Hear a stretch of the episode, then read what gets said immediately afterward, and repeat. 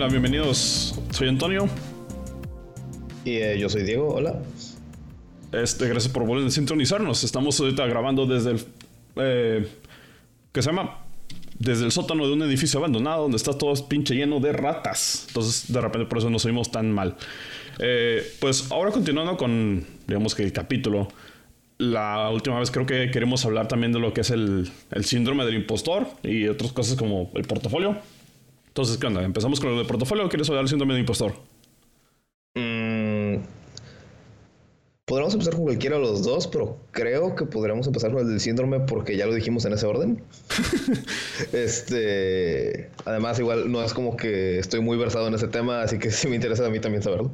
Ah, bueno, pues mira, eh, bueno, es que es algo que descubrí no recientemente, sino había escuchado de eso hace tiempo. Este, pero aquí déjame, tú mis notas super mágicas y místicas que encontré. Eh, porque lo terminé leyendo una vez en un blog que estaba viendo sobre cinema y edición. Básicamente es el síndrome del impostor, a veces llamado el fenómeno del impostor o del fraude, es un síndrome psicológico en el que la gente es incapaz de internalizar sus logros y sufre un miedo persistente de ser descubierto como un fraude. Bueno, te estoy leyendo la, la definición directa. O sea, no es una, no es una enfermedad eh, oficial, digamos, por así decirlo. Este, ¿Es como un estado mental o algo así? Sí, pero digamos que es, un síndrome en el sentido de que es como que la clasificación que le dan, más sin embargo no es algo que esté oficializado así como una enfermedad psicológica real. Es más como algo que e, es como un estado al que la gente le da, de hecho, durante su vida. Es, es bastante común, se supone en, toda la gente, en, etapas de la vida, simplemente que hay gente que lo desarrolla un poco más. Este, por ejemplo, no sé, a pesar de las pruebas externas de su competencia, aquellos con el síndrome permanecen convencidos de que son un fraude y no merecen el éxito que han conseguido. Las pruebas de éxito son rechazadas como pura suerte, coincidencia o como el resultado de hacer pensar a otras personas que son más inteligentes o competentes que de lo que ellos son. Básicamente es como que no, no se creen que sean tan buenos en hacer algo y simplemente como que la, forma de pensar de ellos es como que no, es que esto no puede ser posible, ¿no? Se supone que este, los, eh, como decir, los síntomas son de ansiedad, estrés, depresión. Supuestamente, eh, esto fue investigado como en el 85, un rollo de esos. Y se supone que tiene como que diferentes dimensiones o etapas, que se, se llama el ciclo del impostor, eh, la necesidad de ser eh, especial o el mejor, las características de Superman o la supermujer, el miedo a fracasar y otros varios que ya no me acuerdo cómo se llaman. Pero básicamente, como que los más importantes son siempre el de el, el ciclo del impostor y lo que es la necesidad de ser especial o el mejor. Porque haz de cuenta que en ese sentido es como si. Mmm, ¿Cómo hacerlo? en el de El Impostor es un, ciclo medio extraño en el que te dicen algo y tú, o una tarea, y tú la realizas eh, en el sentido de que al momento de realizarla tú justificas el éxito de la prueba a través de que ah, simplemente hice demasiadas cosas para arreglarla, entonces por eso salió bien. Entonces no es tanto como que yo me merecía eso, simplemente que busqué un chingo de cosas y por alguna razón funcionó. O la de ah, lo, eh, lo, hice después este, en base a suerte. Y eso se empieza a reciclar en que, ah, pues entonces no soy tan bueno y entonces la próxima vez que me pongan a hacer algo, este, simplemente me pasa igual. Y la de, la de necesidad de ser el especial o el mejor es más o menos como lo que como lo que vas creciendo, lo que sienten tus papás, de que no, es que tú eres muy inteligente y tú siempre vas a ser el mejor. Eh, la necesidad es que tú seas el número uno, que siempre este, sobresalgas a los demás. Y eso es una presión social, por así decirlo más o menos, sí, porque das ese aire como de que es que tú debes ser el mejor y que no sé qué, porque tienes tal, tal característica y tal vez tú no seas el, el más sobresaliente en esa área. Y entonces eso te da esa ansiedad de reciclo de que, ok, ellos esperan que yo sea el mejor, más mis resultados no lo muestran, por lo tanto soy un fraude. Y es más o menos de ese estilo también. Ya, algo más como no llegar a la expectativa que sientes que tienen. Sí, es como fallar la expectativa, más o menos. Y supone que todo esto tiene relación con lo que es, pues, no sé, fue precisamente lo que esperan de ti tu familia o tus papás que son súper protectores, eh, no sé, eso incluye también cosas raciales, por ejemplo, o estilos, ansiedad, depresión. Porque supuestamente el estudio dice, o supuestamente decían, que es mucho más común en mujeres que trabajan. Porque obviamente ya sabes cómo es como que cierta idea social de que una mujer que tiene éxito o es emprendedora o algo así, eh, está dando como que extra de ella y a veces dicen, no, es que ella está ahí por pura suerte o cosas así. Entonces es como que un resultado también de eso, del síndrome. Y bueno, este, y otro detalle es que, por ejemplo, el sentido del perfeccionismo es, otro, es otra cosa que afecta.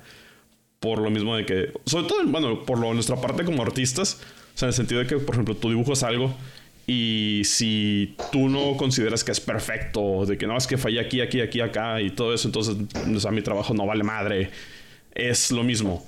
Es en el sentido de que tú, tú mismo te juzgas de una manera que dice, no, es que esto, es, esto no está bien, estos no son los estándares que yo considero, de, digamos, a pesar de que es un trabajo pues bien logrado.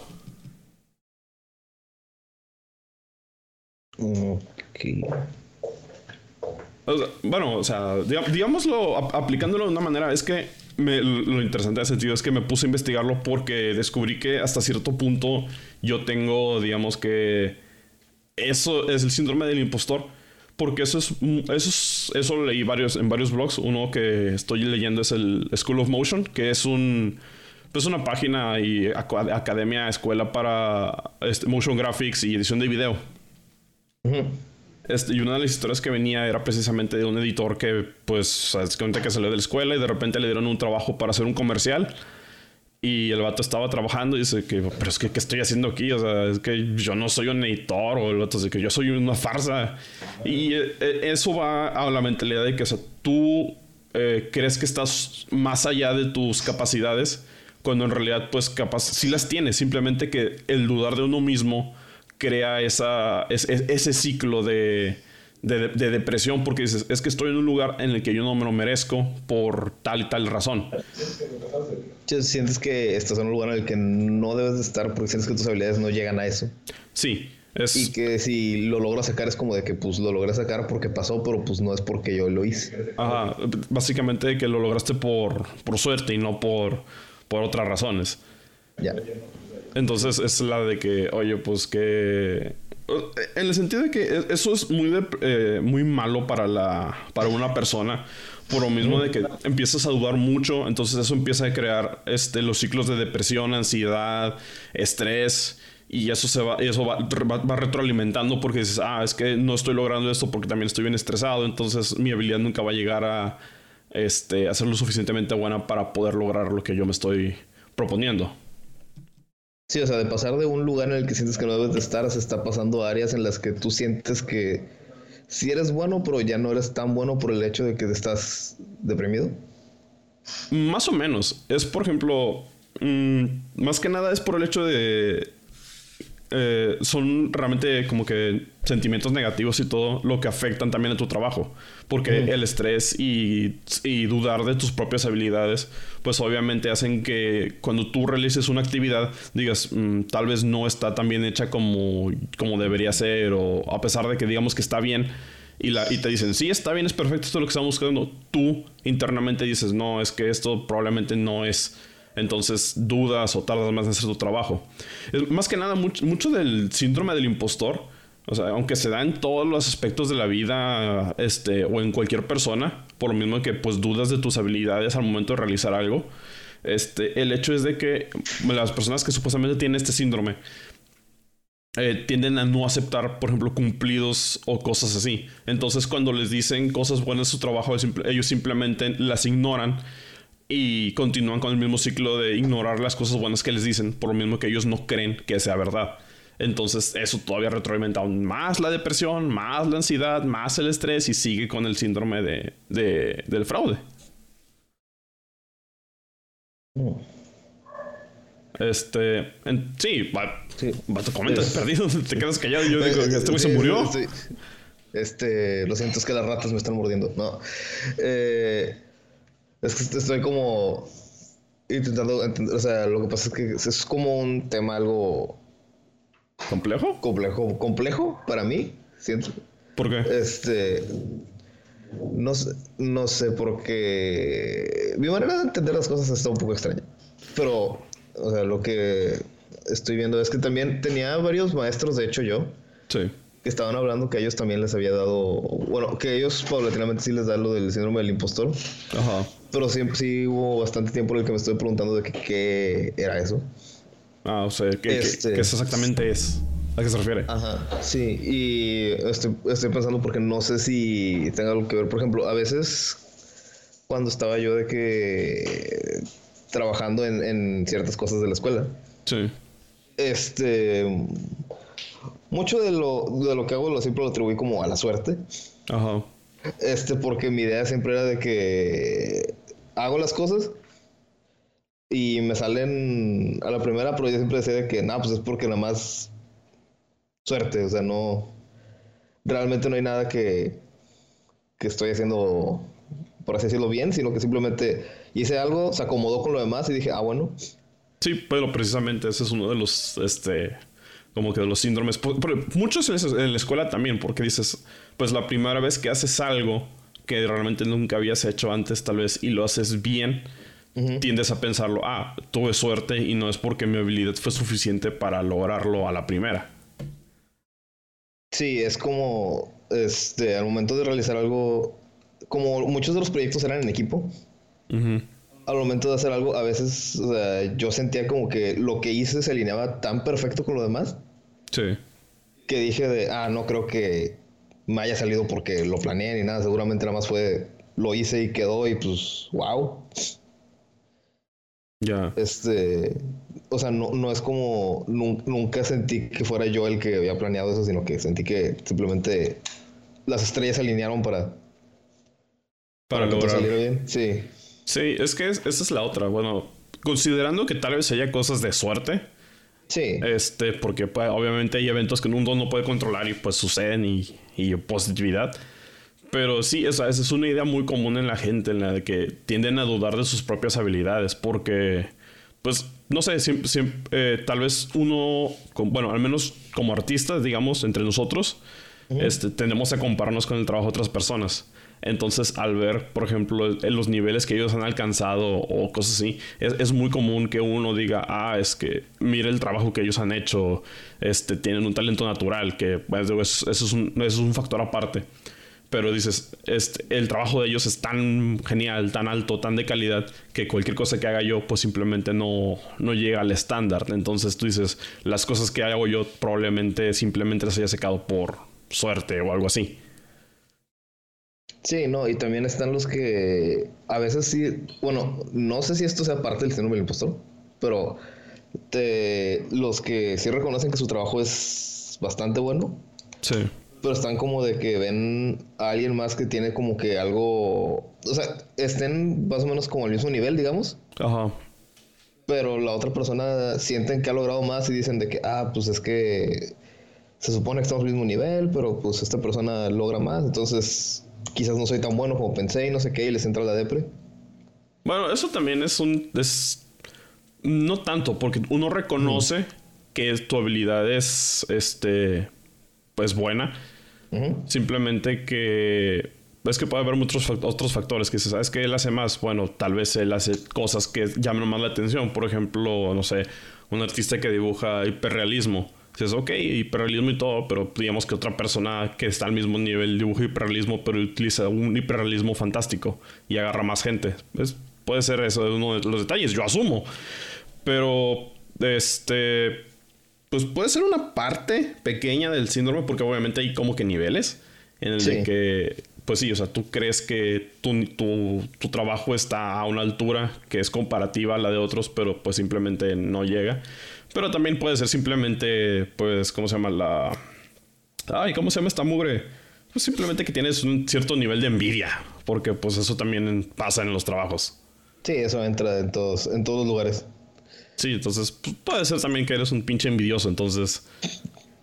Bueno, pues su- sucede, digo, uno siempre Sí. quiere...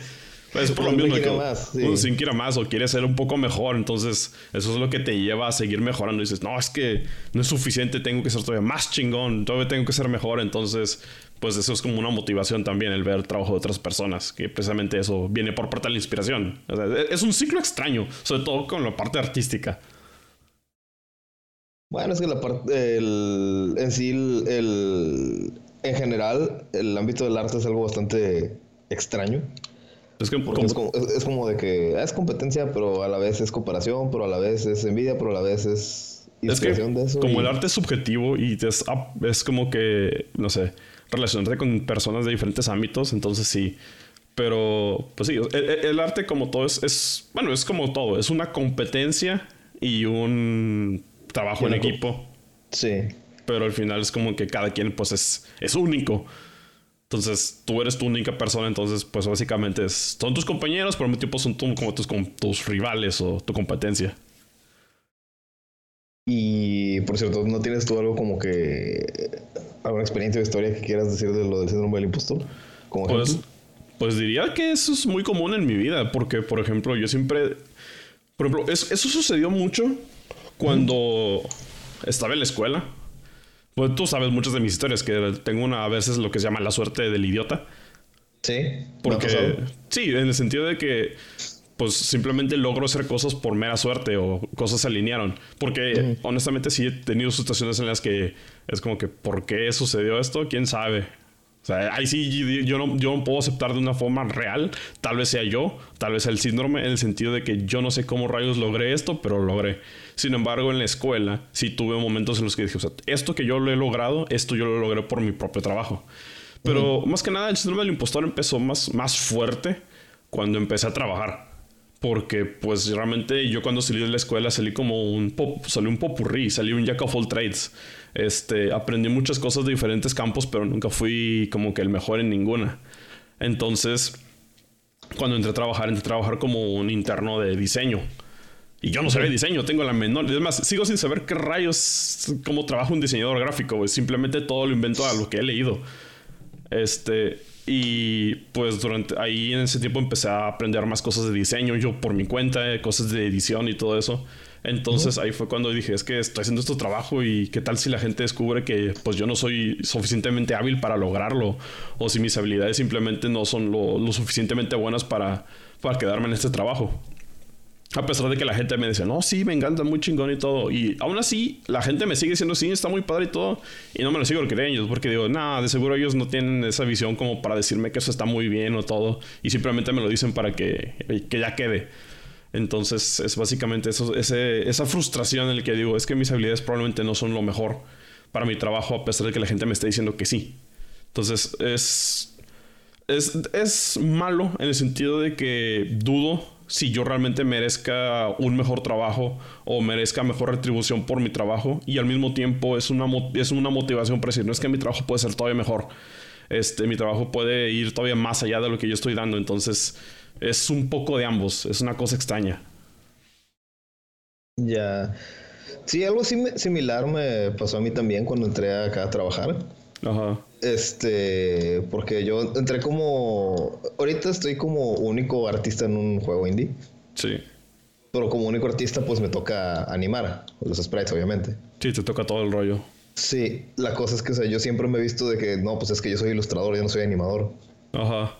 Entonces, eh, al principio sí entregaba mis animaciones, entregaba cosas así y me decía, y este, antes había otra persona en el equipo, aparte del programador y yo. Sí. Que también era parte del equipo de arte. Y le decía de que no, pues es que ve con Diego porque Diego es animador y estaba de que no, es que no me siento como que puedo evaluar lo que está haciendo porque, o sea, en teoría, en título soy animador, pero pues en ejecución yo soy más ilustrador. Entonces yo sentía como que, no, es que si digo algo la voy a regar, si hago esto, no. O sea, y aunque me dijeran que estaba bien lo que hacía, yo sentía que no, es que probablemente no, ellos no son animadores, entonces ellos no lo ven, pero si un animador de verdad lo viera, me golpearía en este momento y no sé qué. Sí, es, es esa duda de que, por lo mismo de que tú tal vez no te has especializado en esa área, entonces dices, pues es que no sé si mi juicio o mis habilidades para juzgar esto sean correctas. Que e, eso se me parece curioso porque, digo, en el mundo del arte es, este, pues es muy fuerte porque esto tiene repercusión sobre el trabajo de todos. Pero bueno, una cosa que me parece interesante también es por lo del síndrome del impostor. Es por la misma idea de que, por ejemplo, tú, yo y más, básicamente cualquier persona que existe o existió o existiera creció creyendo que sus papás sabían todo. O con la idea de que los adultos saben lo que está pasando, saben lo que están haciendo, saben cualquier cosa.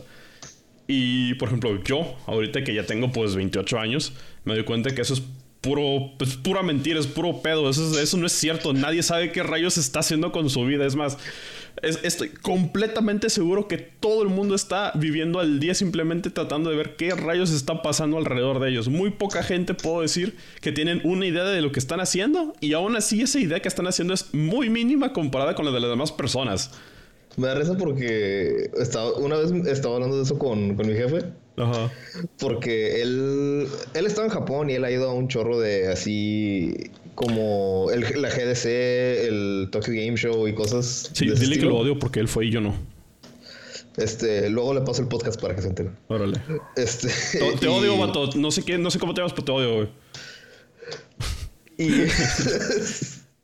este, a ver si no bajan el sueldo. Bueno, el punto es que eh, cuando, cuando fue, él me, él me dijo de no, lo que pasa es que estaba hablando con un chorro de diseñadores y no sé qué, y me dijo, la verdad es que nadie en esta industria sabe qué rayos está haciendo. ¿En serio?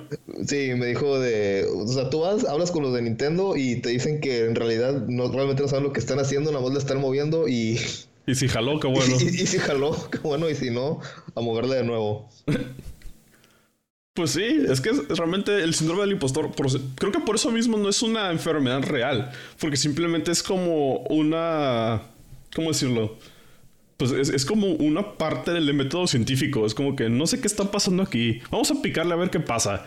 De que ha ah, funcionado, bueno, fue suerte y, o pudo haber sido que tuve, o tuve la habilidad para hacerlo. Entonces, eh, supongo que es un poco de todo, pero me, me parece curioso que sí. Eso creo que también es eso, como algunas veces de suerte y otras veces realmente sí pensaste lo que ibas a hacer y resultó que sí era eso. Sí. Es como no sabes cuál factor fue el que afectó y el que hizo que estuviera correcto. Sí, sí, de eso hecho. te hace dudar, supongo. Pues es que supongo que también es por muchas razones externas. Por ejemplo, ¿no te pasó que de repente estás dibujando y se te apaga el cerebro? O sea, tú sientes como que se te apaga el cerebro y empiezas a dibujar naturalmente. No, mijo, el cerebro se me apaga cada rato. No, pues sí, se ve, güey. Este, este, no, pero sí te ha pasado. Sí, como que estás en esa zona. Sí, en esa zona de trance de que estás dibujando y el mundo a tu alrededor desaparece. O sea, simplemente no existe nada más que tú y lo que estás haciendo. Entonces, supongo que hay gente que dice, por ejemplo, llegas a ese estado en el que pues, te, estás súper concentrado, haces tu trabajo y todo, pero lo haces tan inconscientemente que crees que lo que hiciste fue pura suerte también. Porque tú pensaste, bueno, al menos en lo que yo creo, es en la que tú trabajaste de una forma en la que no estuviste consciente de lo que hiciste, por lo tanto lo que hiciste fue suerte. Entonces no fue tanto como que una decisión propia o tu propia habilidad que se reflejó ahí. Sí, me... Yo iba a compararlo de que es como cuando estás jugando un juego de ritmo. Pues sí. Y de repente le empiezas a atinar a todas las notas. Y cuando te das cuenta, el momento en el que te acuerdas otra vez de que estás jugando es cuando empiezas a fallar todo. Sí, bueno, es que eso es como un estado también mental en el que inconscientemente tú, porque el juego, los juegos de ritmo pues están hechos para eso, o sea, para que tú inconscientemente empieces a tomar el ritmo y no tengas que pensarlo, simplemente tu cuerpo reaccione al mismo sonido. Entonces, sí, pues es como ese momento de intensa concentración y... Sí, sí, en la de que estás así haciendo la típica, estás con madre haciendo tal actividad y de repente te das cuenta que estás respirando y, y, y ya no puedes respirar porque ahora estás consciente que tienes que estar respirando y estás de que... Pero te, tío, no sé, es un tema pues que yo creo que es muy relevante para la gente en, muchos casos. Por el mismo hecho de que pues la gente sí, tiene que dar cuenta de que al final muy pocos saben lo que están haciendo. Entonces todos van con la corriente y dices, fuck it, tengo que vivir el día. Porque una de las razones por las que la gente, digamos que sobrepasa el síndrome del impostor o algo así, es el hecho de decir, o sea, yo voy a lograr esto yo tengo mi meta de hacer esto, o sea, darse conciencia de que las cosas que ellos hacen son merecidas. Porque también hay, creo que hay una, hay una contraria al síndrome del impostor. No me acuerdo cómo se llama, el síndrome de Kroger o No sé, un pinche nombre alemán todo cabrón, no sé cómo se llamaba. Pero es, en el, es un síndrome en el que tú crees que tus habilidades van más allá de las que tus habilidades realmente son. O sea, básicamente que, no, pues es que yo soy más chingón que todos estos vatos y yo soy yo, la Warrior y, sí, o sea, que tú nunca, nunca vas a llegar. Sí, o sea, que tú creas que eres mejor que de lo, de lo que ya eres y realmente no. Que eso puede ser en cualquier universo. Tú puedes ser muy bueno, pero crees que todavía eres mejor de lo que ya eres. O puedes ser una total basura y crees que eres muy bueno, como mucha gente que juega League of Legends. Fuck that game. Es como la gente que dice, no, es que yo tengo mi historia y la voy a vender y va a ser la gran cosa. Y es de que, este... De que cabrón, no sabes ni escribir. sí, sí, sí, es básicamente eso. de que, eso. De que creen que nomás porque los vatos ya hacen las cosas automáticamente todo el mundo les va a decir, no, si es lo más chingón del universo, Dios mío, tú eres el nuevo George Lucas. Y que no, güey, tú eres el pinche Timmy de la esquina, güey, que no vale cabeza, güey, ahora quítate de aquí. Y eso es importante también porque no solo aplica para cosas de arte, sino que aplica para todo. Pues sí, es que realmente es, un, eh, es una idea universal y global que la gente tiende a dudar de sí misma. Entonces, porque la confianza de compararse contra otros es, este, bueno, sí, la de compararse contra otras personas es muy común. En el trabajo, en la escuela, en la familia, este, pues básicamente en cualquier, en cualquier ámbito. Y pues de ahí también, o sea, eso no sé si vaya también de la mano con lo de a veces que no les gusta mostrar su trabajo o, o lo que hacen. Pues, ¿dices la gente o cómo? Sí. Pues yo digo que es, puede ser en parte. Porque una puede ser simplemente mm, vergüenza. Por, por ejemplo, gente introvertida, que la gente introvertida tiende a no querer mostrarse como lo que soy yo, que yo tiendo a no mostrar mis cosas porque, pues, no sé, no me gusta llamar la atención. Pero igualmente puede ser eso de que dices, no, pues este, hice este pinche diseño, está bien chido y todo, pero me dicen que está bien chido, pero pues no lo quiero publicar porque creo que tal vez no es, es, bueno o tal vez la opinión que tengan de mí no es suficiente. Pero sí, sí, pues está de la mano. Sí, es que pasa, pasa bastante que tengo este, varios compañeros que son así de no querer mostrar sus trabajos, pero algunos sí son de, no, es que este, no, no puedo mostrarlo porque no, es tan bueno, o, esto, o lo otro, o si hacen, o el típico de que, no, es que hice esto y mostró cómo quedó, así que probablemente jamás en la vida me va a volver a salir. Ya. Porque dicen de, no, es que pues no sé cómo lo hice, simplemente estaba...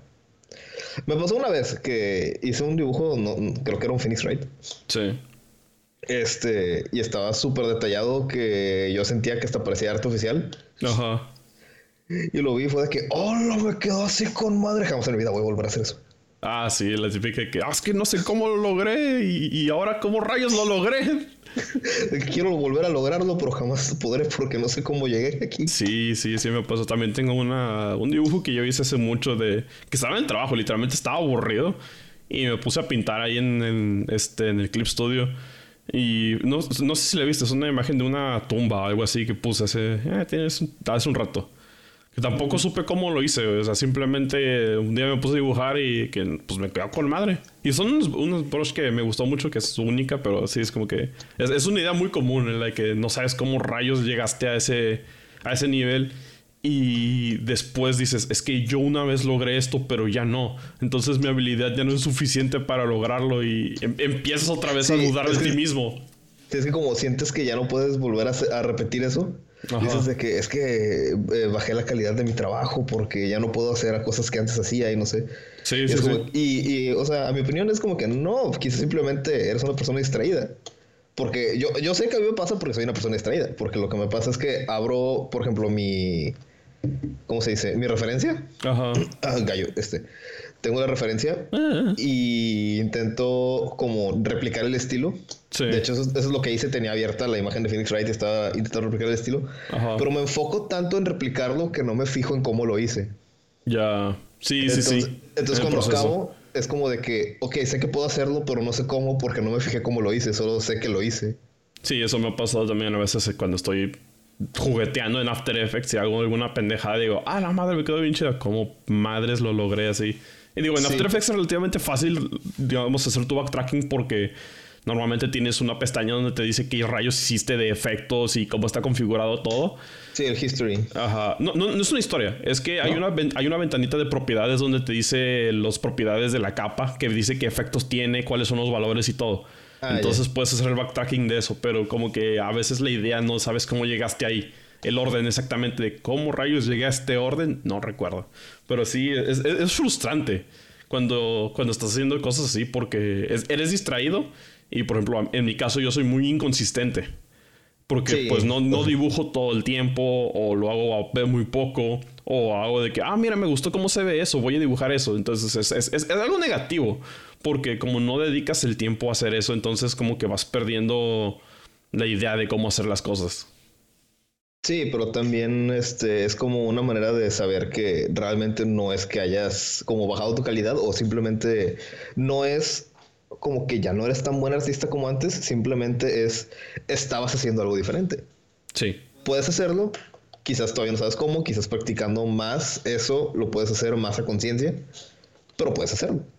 Sí, sí, esto es cuestión de estar enfocado, o sea, estás trabajando en el momento, no simplemente hacerlo por capricho o cosas así. Sí. Que de hecho, Y- es yo considero que esta es una buena, una buena transición a hablar de lo del portafolio, porque un portafolio de trabajo normalmente requiere, pues, como digamos, la confianza de mostrar el trabajo de uno a gente de mayor, digamos, de, ¿qué es? de mayor nivel, podemos decirlo así. Eh, podemos decir como. No sé, es que decir de mayor nivel soy como que algo muy acá. En- Pero, pero es básicamente eso. Bueno, es que, por ejemplo, mostrar el portafolio, pues realmente, o sea, sí, puede ser a cualquier persona y eso no importa. Pero pues Sí. tú normalmente muestras tu portafolio de trabajo a, pues, por Es que, en ejemplo, inglés, es que en inglés es peers, pero no sé cómo. cómo Pierce es, compa- pasarlo. es compañeros. Sí, pero en teoría. eh, a quien le muestras tu portafolio es alguien con quien vas a trabajar. Entonces, en teoría también viene siendo como un compañero de trabajo. Sí, pero por ejemplo, eh, bueno, digamos como en lo que es un- el portafolio de un artista, o sea, tú muestras tu portafolio para que te contraten y decir, yo traigo esto a la mesa porque yo te hago esto y esto y esto y esto. O sea, Bueno. básicamente sigue siendo una competencia demostrándote a la persona que te va a contratar, a alguien que va, digamos, un poco más arriba de ti. Es decir, yo valgo esto. Bueno, resumámoslo en gente de la industria. Sí, de la industria. O sea, no tiene que ser Sí. artista, pero sí, en cualquier, en cualquier industria. Sí, este, sí, es bastante importante mostrar que el trabajo al- a la gente de la industria sin miedo, no importa lo que pienses de él. De hecho, porque si te digo, este, nos han dicho mucho de, no, es que tienes que mostrar el trabajo que tengas porque si no le, o sea, aunque a ellos no les vaya a parecer tu trabajo, Ajá. o aunque tú sientas que a ellos no les va a parecer tu trabajo, tienes que mostrarlo porque si no lo muestras, ellos no te pueden decir en qué puedes mejorar mostrando tu trabajo. Pues sí, es como cualquier cosa. Digo, eh, la evaluación de un trabajo, pues simplemente es eso. Pero, digo, un- yo como, digamos, editor o motion graphic artist o no sé qué rayo sea, me considero editor, pero soy también un todólogo, por desgracia, para bien o para mal. Este, mucho de mi portafolio pues es privado, porque como la empresa en que trabajo pues todo es interno, no tengo, este, digamos que la posibilidad de divulgar mucho mi trabajo. Entonces, ese, es otro detalle que también hace dudar de, mí, porque como mi, mi portafolio de trabajo es limitado, porque todo es interno, no puedo exponerlo. Entonces, mucho de mi trabajo pues es muy mínimo, entonces no tengo mucho que mostrar a pesar de que, digamos, mi habilidad dice que sí puedo hacerlo. Eso, eso, es otra, digamos que otro, otro, otro detalle que puede suceder.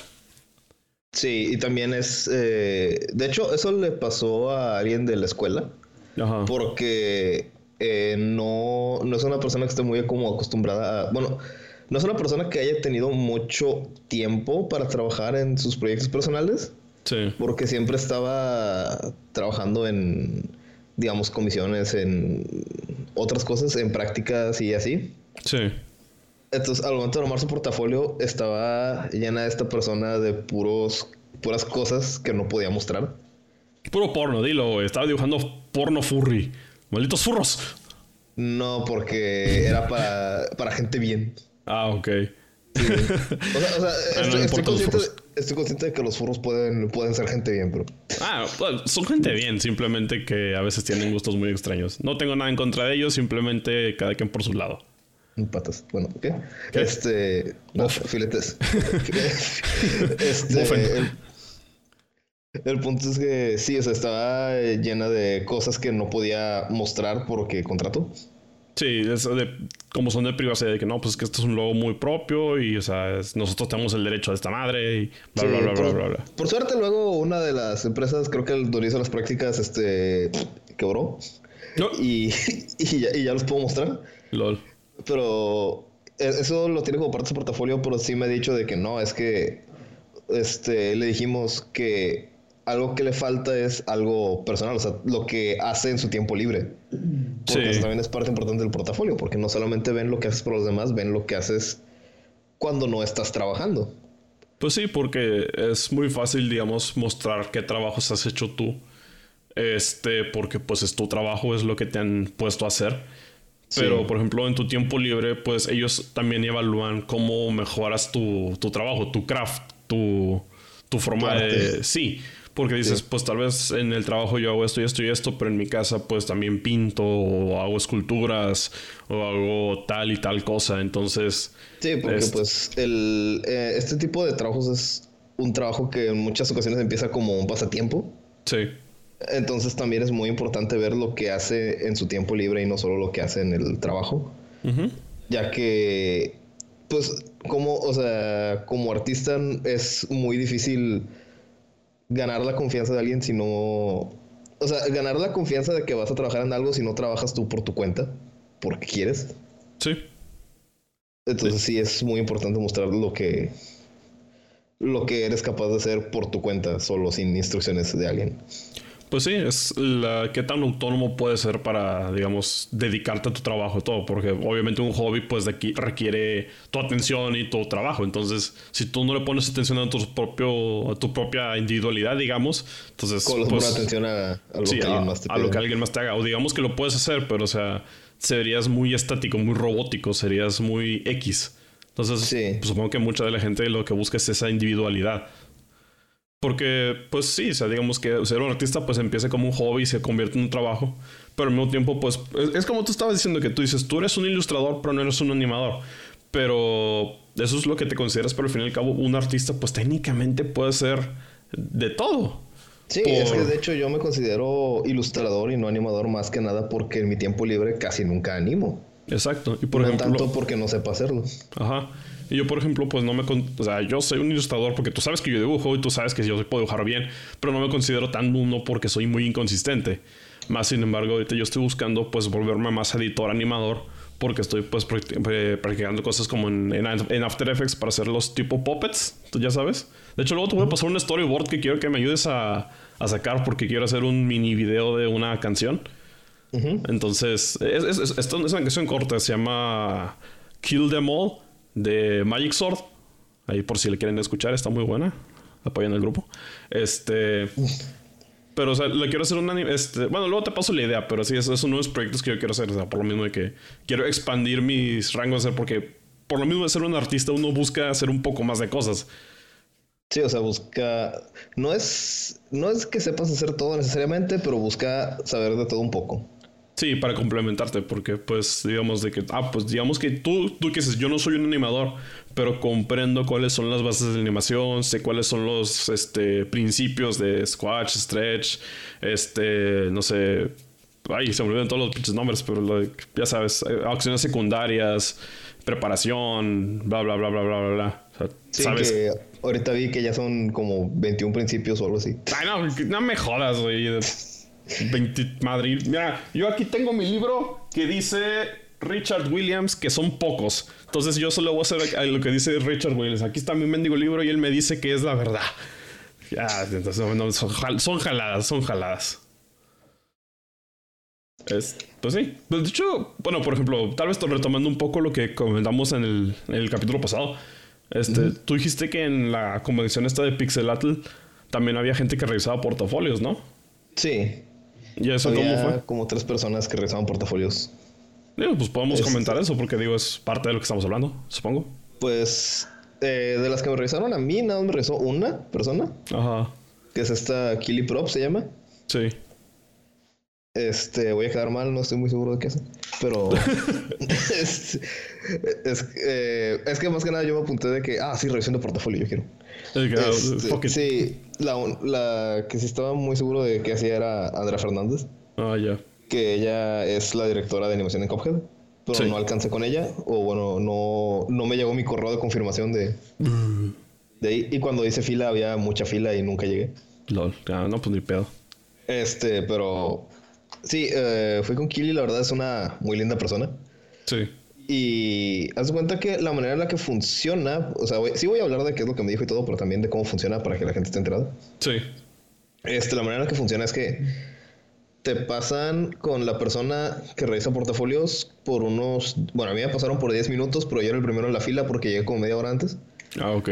Este, me dicen que los demás los pasaron como 8 o 7 minutos porque eran bastantes personas y había gente haciendo fila que no se había anotado. Ya. Entonces, para que ellos también pudieran pasar. Y lo que hice fue que, pues, primero subí cinco pisos en escalera y me quedé todo bofeado. y luego, eh, ya le enseñé el portafolio. El portafolio yo lo llevé impreso Ajá. en tamaño carta. Me dijeron, me dijo una maestra que usualmente ellos lo piden como en tamaño oficio, Sí. pero que esto es México y que a nosotros nos vale, entonces que lo lleve carta. este. Lo imprimí. Eran ocho hojas. Eso también es importante. Hay que. Bueno, ocho páginas, porque no eran de, no sí eran de lo grado. X. El punto es que lo importante es que no tiene que ser muy largo. De preferencia que no. que sean 10 o menos páginas. Sí. Este, y que se centre en, en lo que tú haces, o sea, en lo que te quieres especializar. No intentes ser de todo. Mm, ya, ya, ya. Eh, yo lo, lo reduje a diseño de personajes Sí. y con algo de fanart, porque a mí lo que me interesa es diseño de personajes. Sí. Y nos han dicho que el fanart está bien, pero que si vas a poner fanart que intentes poner el que como más te describa a ti como artista. Ya, el No, como, no. como, como del Sí. gusto o el estilo que más como que se pega a lo que tú eres. Algo así. O sea, es que también, por ejemplo, hay gente que nada más agarra el personaje y lo dibuja. Ya. que está bien, que está bien, pero que también pongas, por ejemplo, qué como que qué cambio le haces tú al, al personaje. Que, por es- ejemplo, yo tengo un, un dibujo de, de rol Ajá. en la que la dibujé con una armadura similar a la de Mega Man. Sí. Este, y eso es uno de ellos, o sea, porque eso no es algo oficial, no es algo que Sí, mucha es- gente lo ha hecho, pero cada quien que lo hace le da su propio Sí, su es, propio estilo. es como lo que decíamos de que tú, ¿qué es lo que aportas a individu- como, in- como individuo? ¿Qué es lo que te hace individual a las demás personas? Digamos que ese- esa especie, ese toque que tú le das a tu trabajo es lo que también buscan en, en el portafolio. Sí, es como si yo estuviera a cargo de esta franquicia, ¿cómo es que lo haría? Ya. Y pues puse diseño de personajes. Eh, el portafolio al final tenía mis datos de contacto, de hecho se lo dejé. Sí. Este, pero atrás también venía el link a mi sitio web y me preguntó de que no, tú tienes sitio web y le dije, sí, aquí está. Ajá. Y me dijo, no, pues vamos a checarlo de una vez. Ah, ok, ok. Y se metió ahí en el celular al sitio web y me dijo que le gustó más el portafolio digital que el impreso Ajá. porque estaba mejor organizado. Mm, ok. Y eso, y de hecho eso es algo que yo no consideré tanto. O sea, consideré organizarlo en secciones de que diseño de personajes y fanart. Sí. Cayó de nuevo. Este, son los ratos. Eh, pero en el en el sitio web venía organizado, la sección de diseño de personajes venía organizado por personaje Ya. y el fanart también venía organizado por series. Sí. Ya, ya, ya. Y ah, al final, de hecho, como es digital, aproveché y puse una sección extra que era cómics y animación. Mm, ok. Y tú lo abrías y lo primero que te salía era una animación que puse al inicio de la animación, que es la que más me gusta, que he hecho. Ujú. Y en medio la llené con cómics y animaciones. Un- el primer cómic también es como que mi cómic favorito.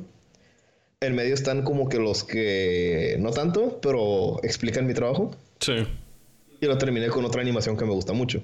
Ya, ya, ya. Y me dijo que estaba bastante bien estructurado, que simplemente que lo que piensa es que si, va, si voy a entregar un cómic, digo, si voy a entregar un portafolio impreso, Sí. que intente organizarlo mejor, este, porque que aunque estaba por secciones, en sí las piezas estaban por todas partes, Mm, ok. las piezas individuales. Y también que busque una mejor imprenta porque está impresa un poco. De la chingada. Sí. ¿Dónde, dónde- ah, ¿lo imprimiste en una imprenta específica o tú lo imprimiste así por tu lado? Ah, no, lo, impri- lo imprimí en una imprenta específica, pero no sé por qué salieron los colores así. Ahí ya no sé si es eh, que no me fijé bien en el CMYK o si es la imprenta en sí. Pues pues, es que ah, es un rollo. Mira, La impresión es un rollo total. sí, no, mira, Sí. yo como editor eh, me he puesto a investigar sobre la teoría de color y todo el color management. Eso es del diablo. Lo voy a decir de una vez. Cualquier persona que trabaje con color management para impresión o perfiles de color y todo eso, eso es del diablo, güey. Así, es una flojera total estar revisando esas clases de cosas. Porque, ah, sí, es que este es mi perfil de color, pero este es el perfil de color de la impresora esta, y este es el perfil de color de la impresora tal, pero ah, es que este papel tiene este pinche perfil de... de- No, no, no, no, no, no, no, no, no, no. Es una carrera completa. Sí, no, Dios mío, la, la gente que se dedica a eso a estar loca. O sea, está loca o le ven dos almas tan para entender todo ese rollo, pero no, de, pla- de plano no. E- Es un rollo. Pero sí, es como que, ah, me imagino el papel y todo eso, pues tienes que aprender a hacerlo. Sí. Este, pero hasta eso eh, son bastante. eh, ella al menos era bastante comprensiva. Sí, Este, ahí te puedes poner a platicar, de que explicarle por qué tus piezas y todo. Está, están más que nada como para escucharte y luego ya te dan su feedback. ya. Y también de, eh, esto es como para los de diseño de personaje. Sí. Eh, como es a lo que yo me quiero dedicar, pues tenía mucho de eso. Y lo que me dijo específicamente para el área de diseño de personaje es que si quiero de- dedicarme a eso, están bien los turnarounds, están bien los eh, color keys. Sí. Porque yo tenía color keys, tenía turnarounds, tenía retratos. Pero me dijo que lo que me faltaba era interacción entre los dos. Mm, ya. Y como tenía cómics ahí en el en mi sitio web, me dijo que eh, poner cómics de los personajes interactuando también es muy útil en, en diseño de personajes porque mata dos pájaros de un tiro, porque sabes hacer cómics y sabes hacer Sí. interacción. Sí, porque eso, bueno, me imagino que también el sentido de que cómo es, eso explica la personalidad de- del personaje o explica cómo interactúan con su, digamos, entorno en el, en el que están diseñados. Sí, explican cómo funcionan en, en general. Sí, porque digo, pues una hoja de personajes es como, bueno, um, Un ojo de personajes es muy, por así decirlo, teórico, sí, pero ya ver el personaje en ejecución y haciendo lo que dice la hoja ya es este, algo más difícil de, de realizar. sí, porque es la acción de, por ejemplo, no sé, un personaje que es muy confiado de sí mismo, pues obviamente las poses en las que hagan las cosas son más fuertes, más definidas, más hacia enfrente, digamos, que un personaje que es, digamos, Más tímido, más recluido. Obviamente hace sus poses menos dinámicas, más lentas, un poco retraído hacia atrás, tal vez. Entonces, digamos, eso es lo que me imagino que se referían con eso. Sí, que sepas transmitir visualmente el, el personaje. Sí. Sí, Y- cosas como las expresiones creo que también, ¿no? En parte. Sí. Y de hecho, este... Ah, pues sí, es que las expresiones también es algo bastante complicado. De hecho, en, mi hojas, en mis hojas de personaje yo tengo eso. Tengo el retrato. El del retrato paso las color keys porque al retrato le saco los colores. Sí. Pongo el turnaround al lado y abajo del turnaround van las, las expresiones. Ya. Eh, y una que otra pose de acción. Mm, ok, ok. Este, pero también, de hecho, como nos han dicho que si quieres llegar a hacer tu propio show, ocupas eh, saber de storyboard. Mm, Porque- contar la historia. Sí, porque es contar la historia. Este, pues me estoy metiendo más, un poco más en storyboard porque sí me gustaría algún día tener un, un show. Sí. Bueno, Este, y le dije eso, pero le dije, no, es que realmente, o sea, yo no, o sea, le dije, eh, estoy interesado en character design y storyboard artist, pero no tengo nada de storyboard artist en mi portafolio. Y luego cuando vio los cómics en el, en el digital me dijo, no, o sea, este, los cómics te sirven también para storyboard artist porque cuenta como contar una historia. Sí. Y dice que hay algunos storyboard artists que en, en su defecto, en lugar de hacer un storyboard, hacen un cómic. Sí. Para guiarse en cómo va a estar animada la historia.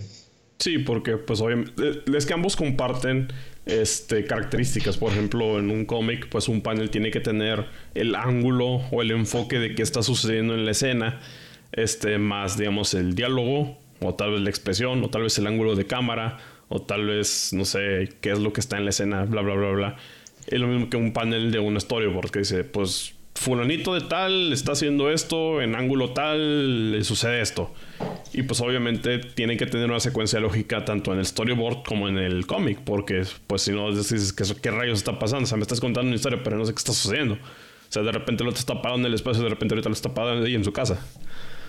Sí, de hecho es, es, un, es interesante porque en los cómics eh, es como, está más marcado el dinamismo de la cámara y de las acciones, porque es, el, ese ya es el panel de la historia. Entonces, tú tienes ya que mostrar la cámara en su posición, la composición de la escena, este, lo que están haciendo los personajes, que el personaje no esté tapando nada importante y que la manera en la que está colocado sea la correcta y todo. Mientras que en el storyboard es más que nada el suceso de eventos, entonces ahí no está tan descrito eso. De hecho, algunos storyboards no. O sea, obviamente si lo, si lo. Si desglosas todo eso es un plus. Sí. Pero en algunos no lo desglosan tanto, sino que simplemente te describen la secuencia de eventos. Pero lo que sí es importante es denotar cómo se mueven los personajes. Entonces hay storyboards en donde es el mismo ángulo que puede que ni siquiera termine siendo el ángulo final de la escena. Sí. Pero en ese ángulo te, te ponen como cuatro diferentes cuadros o cinco para la misma escena porque simplemente la manera en la que se mueve el personaje es tan específica y ocupan eso en la animación que tienes que ir describiendo movimiento por movimiento lo que está haciendo. Mm, que en un cómic usualmente sería un panel, porque en el cómic no describes el movimiento del personaje tan a fondo como en un storyboard, porque al final de cuentas no se va a mover. Sí, diferencia. Sí, por ejemplo, el, el storyboard simplemente es para denotar cómo se va a realizar la animación o cuál es el concepto de la idea y en un cómic, pues obviamente simplemente se expanden. Bueno, eso decimos a menos de que seas Murata y dibujes animaciones en tus mendigos mangas. Digo, One Punch Man y dices, vato, esto es una animación porque él está en un manga, pero bueno. ¿El hora de siete páginas? Sí, sí, pero eso es porque esos vatos están locos. Eh, Murata es una máquina para dibujar y no sé cómo rayos hace todos esos, todos esos paneles. Bueno, entonces, ¿y qué te dijeron así como que más de, de tu, del portafolio? ¿Conociste a alguien más que dijera algo más? Eh, realmente no, o sea, de hecho no me acuerdo qué le dijeron a mis compañeros. no me importa, que se mueran. Solo sé que me dijeron a mí, no, tengo muy mala memoria, entonces ahí se... Eh, eh, no, pero, te entiendo. Pero a mí sí, o sea, me dijeron que eh, el estilo todo estaba bastante bien, que los turnarounds de hecho se veían muy profesionales. Sí. Lo cual me sorprendió porque un turnaround no es nada fácil de hacer. No, tiene que tener consistencia y todo eso. Sí, es algo de es de las cosas más difíciles que que hay, bueno, no de las más difíciles, bueno, sí, porque este sí tiene que tener las mismas proporciones, las mismas consistencias, las proporciones son algo muy difícil. Sí. Este, y de hecho una técnica que es bastante usada para los turnarounds es que abres un software de animación y dibujas el turnaround y el turnaround funciona si parece que el personaje gira en 360 grados. Ah, sí, obviamente, porque supone que ese es el chiste de un turnaround, que el turnaround es el giro alrededor de. Sí, yo no hago eso porque eh, no. Pero, pero sí es algo bastante usado. Sí, pues eso es este, útil. Entonces sí me, me, sorprendió. De hecho, también me sorprendió porque uno de los personajes que puse ahí era un turnaround que hice hace como 4 o 5 años. Ajá. Creo que de hecho todavía no entraba a, la carrera. Ajá. Entonces sí fue de que, wow, no puedo creer que, que desde ese entonces ya me, había salido bien el, el turnaround. ¿En serio? sí, o sea, eso es lo básicamente lo que me dijeron que era más como algo de organización que mucha gente tampoco, a veces no lo toma en cuenta. Eh, o sea, yo sí tomo en cuenta la organización, pero a veces no tan a puntos individuales como dónde va cada imagen en la diapositiva. Sí. O sea, me imagino de, ah, ok, primero este tema y luego este otro, pero ya tan individual como, ah, voy a poner este dibujo aquí y luego este acá y luego para este y aquí. Es algo que usualmente se, se olvida.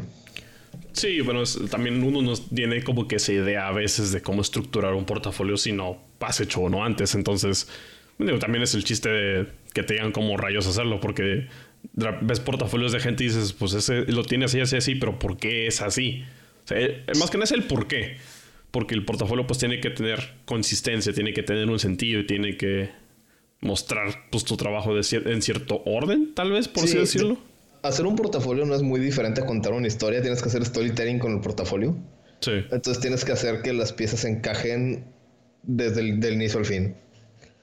Sí, pues sí, porque es, como que cosas como que está aburrido. Y también el otro sentido de un portafolio de trabajo es, por ejemplo, normalmente uno empieza con piezas interesantes o que tengan algo que llame la atención para que obliguen, digamos, que a la persona que lo está viendo, pues continuar, continuar viéndolo. Porque es, ah, ok, o sea, es esto, es como un demo reel para un animador o, cualquier cosa. O sea, que empiezas con algo pequeño que empieza a llamarte la atención y ya sigues un ritmo, un ritmo, un ritmo, un ritmo y ya te pues ya te, te atrapa y lo, viste todo.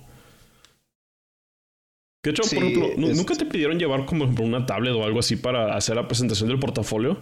Digo, ah, sí, pero yo no tengo tablet, entonces no la llevé, pero... De, de, haber sabido te prestaba una, creo que tengo una ahí por ahí arrumbada. Eh, para el próximo año, yo creo. Eh. Pero sí, de hecho nos han dicho que eso es muy importante también porque es más cómodo llevar el, el portafolio en digital. Sí que en, que en físico. E igual, o sea, si te dicen de que no, o sea, ya si te dicen de que no, pues mándamelo a mi correo, ya, ya fregaste. Sí. Eh, y sí, también porque no. O sea, si llevas el portafolio en físico también, pues se los vas a dar, pero pues están en un, en un congreso de animadores, entonces van a terminar con chorro mil de papel pintado por todas partes. Sí, es como que, pues, o sea, sí, qué bueno que me lo diste, pero pues, al final la voy a tener que tirar porque, pues, pues sí, o sea, es, mucho para cargar una sola persona. Sí. Sí. Entonces sí es mucho más cómodo que lo lleves así. Sí, porque. Y aparte ya no gastas tanto en impresiones y nada, solamente en el iPad que te llevas. Pues, bueno, un, pad con al menos buena resolución. Digo, si tú dices no tengo dinero para un iPad, pues de perdido y cómprate algo que tenga de pedo que puedas ver cosas. Pero sí, también hay esa gente ahí cargando su laptop abierta con el portafolio, pero no, no voy a hacer eso. Pues sí, digo, pues obviamente pues tienes que mostrarlo como puedas porque a veces uno no tiene los recursos para secarse casi. déjame te pongo mis cinco tablets para jugar Yu-Gi-Oh! Así, cada tablet es una carta. No, o sea, no, no, no, no, todo el mundo tiene dinero para de repente sacar esos. Sí, no. Porque, por ejemplo, sí, muchas veces me tocó ver, por ejemplo, cuando iba cuando todavía iba a convenciones de anime y juegos de mesa acá este, sí me tocaba ir a los, a los, pues las partes de los artistas, digamos, la sección de artistas. Y sí, muchos tenían de que sus tablets con sliders de sus portafolios y todo eso. Y ahí de repente los veía y todo el rollo. Digo, me, imagino, me imaginé que eso es un estándar para, para cualquier artista, pues, relativamente un poco, bueno, no, respetado, sino simplemente para un artista que esté mostrando sus trabajos. Sí, es algo bastante común ya de que la gente lo tenga ahí en, en digital o en su defecto que lleves uno de tus sketchbooks. Sí. El, en el que tengas tu mejor trabajo. Porque de hecho hay gente que sí hace sketchbooks dedicados específicamente a que sean portafolio. Sí. de hecho, eh, perdóname, es que eso me recordó una historia medio rara. Este, porque una vez en una convención, no, no, me acuerdo por qué fui. Fui simplemente por, por ocio estaba con un camarada. No, sé si estaba con Fer o estaba con otro amigo. Este. Y es, era una convención donde el Sevilla había ido. No sé si conoces a él. No me suena. Es un artista mexicano. Este. Tiene un, estilo muy chido. A mí me gusta mucho su estilo de trabajo. Creo que el vato trabaja con Corel y digo, oh, rayo, ¿cómo rayos hace eso? Pero bueno. Este no sé por qué traía mis cosas de dibujo o algo así. No me acuerdo por qué. El chiste es que me quedé platicando con él porque al parecer pues no había mucha gente que se acercaba porque decían, sí, no, es que mucha gente viene y como que nomás te preguntas ciertas cosas y, y se van o como que les da miedo conversar con los artistas. Entonces, este, pues me quedé platicando con él como, como por una hora, o un rayo, una hora y media. Nada más de, pues así, cosas de la combe y artistas. De hecho, le pregunté mucho porque yo lo que quería conseguir era este plumones este para entintar y hacer pues ejemplos de esos porque yo tengo ese problema de que también como es tinta y la tinta es permanente los errores son permanentes entonces uno tiende a tener como que ese pavor de, de querer usarlas y me preguntó que si yo dibujaba. Yo, pues sí, digo, lo hago como hobby, nada personal, pero le mostré como que el sketchbook que tengo. Sí, lo has visto, el, enorme sketchbook de basura que tengo, que todavía ni lo he llenado, está ahí todavía casi todo limpio. Este, nada, pues ahí vio mis dibujillos mugrosos y dije, no, sí, pues ahí se ve que te gustan ciertas cosas y esto, esto, esto. Pero me dice que lo que le gustó bastante es cómo yo dibujaba agua y ciertos elementos, porque es que no sé, o sea, él se quedó impresionado que me quedó bastante bien, a pesar de que yo dije, no, pues es que la forma en la que yo dibujo agua es que primero pienso como si fuera ropa, entonces hago los dobleces de la ropa y después de eso dibujo sobre eso y hago agua. Entonces, ah, no manches, este, pues a mí me, digamos que me agradó o me, ¿cómo decirlo? Me hizo sentir bien el que dijera, o sea, que tengo esa habilidad para dibujar agua que muy poca gente, o bueno, no, mucha gente tiene, pero que, pues digo, para mi nivel, supongo que estaban bastante bien. ¿Por eso compraste el libro de cómo animar efectos? Ah, lo había comprado porque a mí me gusta mucho eso. Por ejemplo, los estilos de efectos que eran como de Thundercats de las viejas eras, de los G.I. Joe, por ejemplo, muchos estilos que salen en, en Trigger, de Kill a Kill, los, las partículas y esos, siempre me han gustado. Entonces, yo siempre he querido hacer eso. De hecho, o sea, es, esa de agua la dibujé en base a lo que aprendí del libro, más o menos. Este, pero sí, es como que mi historia de mi sketchbook de que él mostró. Dice, no, sí, es que dibujas muy bastante bien en esa clase de elementos. Y yo, ah, no, pues con, madre, gracias. Nunca me habían dicho nada de eso. Y sobre todo si es un artista, pues profesional. Sí, es que eso va de mano lo que dije de que el portafolio como que se, se va en lo que te especializas. Sí. Entonces ahí también tú podrías, por ejemplo, hacer un portafolio especializado en efectos y en partículas. Sí, sí, sí. Porque sí se ocupa gente en específico que sepa hacer eso. Sí, no, eso es... El vato de Konosuba que solamente se dedica a animar las explosiones de Megumin. Ah, sí, pero porque son súper rollo sí, de mete cada babosada. Pero sí, pues que son, hay artistas muy específicos para ciertas cosas. Bueno, este... Ok, ahorita ya llevamos creo que un poquito más de una hora, entonces creo que es momento de, de, cortarlo un poco. Pero, pero, dejándolo como, como nota para el siguiente capítulo, quisiera hablar de, digamos que, ciertas inspiraciones para eso. Porque, por ejemplo, hay, hay un par de series que yo he visto que son la de Shirobako y la de New Game, que digamos que son como una pizca de lo que es la industria de la animación y los videojuegos. Y siento que también será un tema interesante para tocar en cuanto a un poco más de la industria. ¿Te parece? ¿Nos parece? ¿Les parece? Creo que sí. Porque las ratas creo que ya están muy llenas aquí en el, en el sótano y creo que ya es hora de tenemos que irnos. Entonces, bueno. Sí, no. Hay demasiadas ratas y esa pinche rata me está viendo con ojos de, de lujuria y ya no me gustó. Este, bueno por lo pronto creo que será parte de este todo por nosotros. Eh, nos, pueden, nos pueden escuchar en pues, todos los servicios de podcast. Estamos en Google Play, estamos en iTunes, estamos en Spotify, estamos en SoundCloud, estamos en YouTube, estamos en la casa de tu abuelita también. Este, Diego, ¿cuáles son tus redes sociales para que la gente te siga? Uh, Diego ANDS, MTZ en Twitter y en Instagram es Drivo Junior es como Drive, pero con una O en lugar de la E. Ajá. Drivo Junior, la palabra completa. Ya está. Bueno, pues entonces hasta la siguiente semana. Ahí nos vemos. Ahí a ver dónde nos encontramos después. Ahí a ver si nos conseguimos un mejor sótano. otro sótano, sí, a ver. Otro sótano. Órale. Ahí nos vemos. Bye. Adiós.